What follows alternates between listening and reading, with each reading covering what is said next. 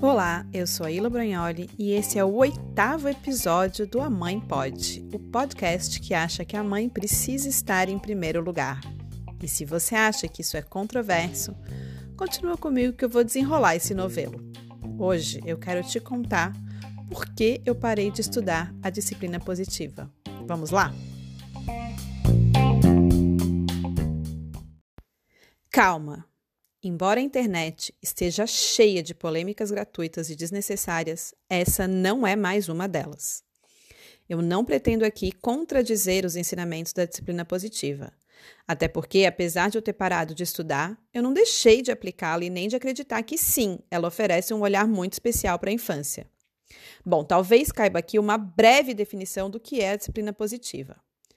Disciplina positiva nada mais é do que uma abordagem educativa que acredita que as crianças têm o direito à dignidade e ao respeito, que busca conduzir a criança através da firmeza, do afeto e da empatia, que visa colocar os limites necessários e estabelecer conexão, diálogos e cooperação com a criança.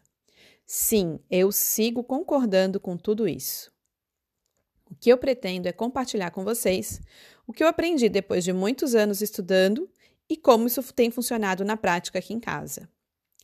Há muito tempo, quando essa parada de internet ainda era mato, tinha um movimento engatinhando que depois ficou conhecido como blogosfera materna. Nessa época, eu acompanhava um blog chamado Pequeno Guia Prático para Mães Sem Prática. A dona do blog era a Mariana, e ela escrevia tão bem que, mesmo sem filhos e sem perspectiva de engravidar, eu não perdia um post. Acompanhei a trajetória da família dela por anos, dos primeiros aniversários da filha mais velha, passando pelo nascimento do segundo filho, até a sua própria transição profissional, que culminou com a chegada de uma pessoa para auxiliar nos cuidados com as crianças. Segundo eu me lembro, foi nessa época que ela fez uma publicação em que dizia mais ou menos assim: Chegou um momento em que eu percebi que a dinâmica não estava funcionando. Era como se as crianças estivessem no alto de uma montanha, com a melhor vista, enquanto os adultos ficavam no pé da mesma montanha sem vista nenhuma. Precisávamos encontrar um lugar no meio do caminho em que todos pudessem ter alguma vista, mesmo que não fosse a mais linda. Gente, não foi exatamente isso, porque eu não fui atrás do post, mas eu lembro dessa história. Na minha memória, eu acho que a gente está falando de 2013 ou 2014, aquele relato começou a me desconectar daquela pessoa que, como diz o ditado, eu mal conhecia, mas já considerava pacas. A partir dali, eu passei a não entrar mais no blog com a mesma frequência.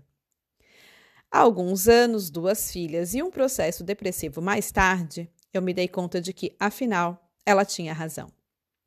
Já faz algum tempo que eu fui atrás de entender por que, que eu tinha me desconectado dela a partir daquele texto que agora fazia tanto sentido para mim. Muitas coisas aconteceram ao longo desse processo e eu reconheci que eu tinha sido levada por uma ideia fantasiosa do que era maternidade. Eu não estou aqui para julgar essa analogia que ela fez, e menos ainda para julgar a maternidade de cada uma de vocês que me ouve nesse momento. Eu estou aqui, como sempre, propondo uma reflexão a partir da minha experiência do quanto teria sido importante para mim ouvir mais relatos como aquele. E olha, se esse exemplo não te representa, se as suas escolhas nunca te levaram a esse lugar em que alguém tem toda a vista enquanto alguém fica sem nenhuma, ou se de fato seus filhos terem toda a vista é algo que te realiza profundamente como mãe, que ótimo! De verdade eu fico muito feliz por você. Mas para mim, esse modelo de maternidade não funcionou. E eu acredito de verdade que tem muitas outras mulheres como eu por aí que acreditaram que era importante abrir mão de si mesmas em função do outro.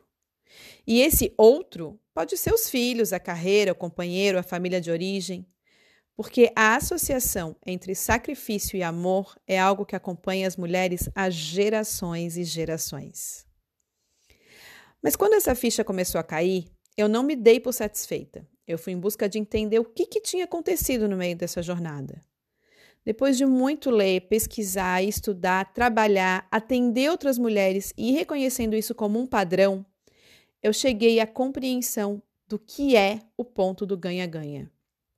O ponto do ganha-ganha é um dos princípios da comunicação não violenta.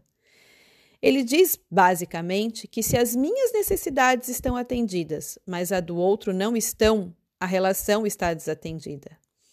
Se as necessidades do outro estão atendidas e as minhas não estão, então a relação está desatendida. O equilíbrio é justamente encontrar esse lugar onde todo mundo consegue ter vista, e não onde a vista de um está prejudicada pela vista do outro. Lembrando que o equilíbrio não é estático e que é perfeitamente natural e esperado que ajustes precisem ser feitos ao longo da busca por essa vista que contemple a todos. Isso não quer dizer que a disciplina não tenha um valor inestimável na nossa forma de olhar para as nossas crianças e para a educação. Inclusive, ela também se apoia na comunicação não violenta. Por isso que quando eu digo que eu parei de estudar a disciplina positiva, é porque eu cheguei em um ponto em que essa forma de atuar na minha maternidade estava sendo um desserviço para mim e para minha família. Enquanto mãe que buscava um modelo educacional focado na não violência e na disciplina positiva, eu aprendi que todos os comportamentos desafiadores das minhas filhas precisavam ser vistos como um reflexo de necessidades não atendidas mas não me ensinaram que eu só consigo fazer isso se eu também vejo os meus comportamentos desafiadores como necessidades não atendidas. Eu aprendi que eu tinha que agir com elas de forma firme e gentil, mas não me ensinaram que eu também precisaria ser gentil comigo. Para mim, acabava sobrando só a firmeza. Eu aprendi que muitas vezes o que a gente chama de birra é uma reação emocional a partir de uma imaturidade cerebral característica da idade mas não me ensinaram que eu precisava me reeducar emocionalmente primeiro para poder ser suporte nesses momentos tão recorrentes em vários períodos da vida delas. Eu aprendi que eu precisava valorizar os esforços delas, mas não me ensinaram que eu precisava valorizar os meus. Eu aprendi que tinha que criar conexão com elas, mas não me ensinaram a criar conexão comigo. Eu aprendi que eu precisava dedicar tempo a observá-las, mas não me ensinaram que eu precisava aprender a me observar primeiro.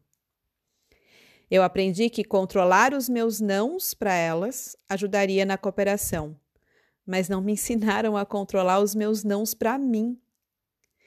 Eu aprendi uma série de ferramentas para conseguir a colaboração delas, mas nenhuma dessas ferramentas levava em conta como estava o meu estado físico, emocional e psicológico para lançar a mão das tais ferramentas em meio às situações do dia a dia. Eu aprendi que eu precisava ter expectativas realistas em relação ao desenvolvimento delas, mas não me ensinaram a ter expectativas realistas em relação ao que eu teria condições de entregar a elas. Eu aprendi que eu tinha que demonstrar empatia com as frustrações diante das situações cotidianas, mas não me ensinaram a demonstrar empatia com as minhas próprias frustrações diante do desafio que é criar ser humaninhas. Eu aprendi que era importante tratá-las com respeito, mas não me ensinaram a importância de me respeitar primeiro. Eu não pretendo com essa fala diminuir a importância ou o valor de tantas vozes que, felizmente, bradam a necessidade de olhar para nossas crianças com amor, afirmar que elas merecem ser reconhecidas nas suas individualidades, que têm quereres e não nasceram para se adequar às nossas expectativas. Tampouco eu pretendo usar esse discurso para justificar uma educação baseada em autoritarismo, coerção, ameaça ou outras atitudes que muitas vezes não condizem com essa forma de olhar para a educação. Longe disso. O que eu quero é justamente refletir sobre a urgente necessidade de cuidar primeiro de nós, para que então se possa cuidar das crianças com interesse. Nossos filhos só existem porque nós chegamos primeiro. E isso não quer dizer que somos melhores do que eles. Só quer dizer que, se não colocarmos o nosso bem-estar no mesmo patamar em que o bem-estar deles, essa conta em algum momento não fecha. E que a única forma, no meu entender, é se dedicar mais a encontrar o meio da montanha, aceitar que ele também vai mudar de posição e que está tudo bem acolher os nossos erros. Senão a gente fica nessa gangorra eterna de dar mais do que tem e depois cobrar de outro alguém.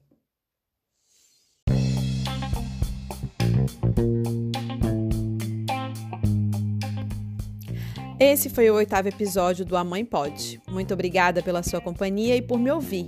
Se você gostou desse episódio, ou se quer sugerir algo que possa melhorar, vem conversar comigo nas redes sociais. Eu tô no Instagram, no arroba ila.brognoli,